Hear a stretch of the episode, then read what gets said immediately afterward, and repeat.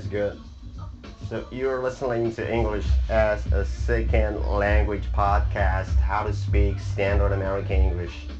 And I'm your host, Dr. Ramsey Chen, coming to you from the Center for Educational Development of Great Square American English Training Organization in our beautiful city of Chengdu. So,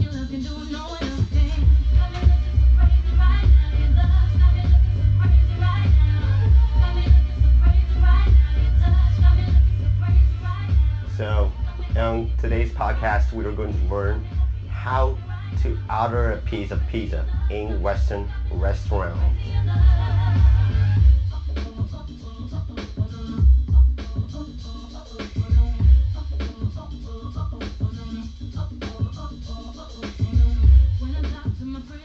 And you guys gotta pay attention on a dialogue first. Listen up. You've been here before, right?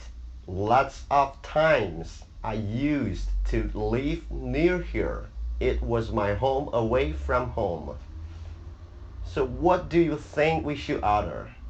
Well, pizza, for sure. They have three sizes. We could order two of the smaller ones. That way we could get two different kinds of pizza. It's a better deal to get one medium. It's about the same total price, but you end up with more pizza. If you round the numbers, I will take your word for it. But I don't want to get stuck with a whole lot of one kind of pizza. In the menu, it says we can go half and a half. The source has to be the same though. So let's get half with loads of meat and half with some choice vegetables. Is there anything we should keep off the pizza?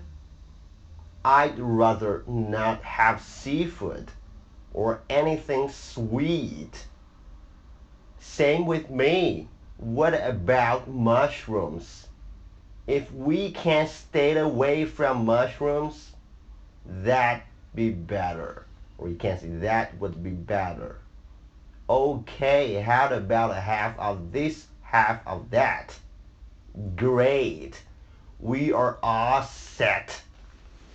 Alright, so 这一段呢我比较慢一点啊，这个 dialogue 我念的比较慢一点，所以有不知道有没有学生没有听懂的啊？有没有哪一个同学没有听懂的？Right 啊，我们在 下一个节目会来翻译啊，呃，我们做了这个 dialogue 这段对话，All right，Thank you very much, guys. You gotta wait.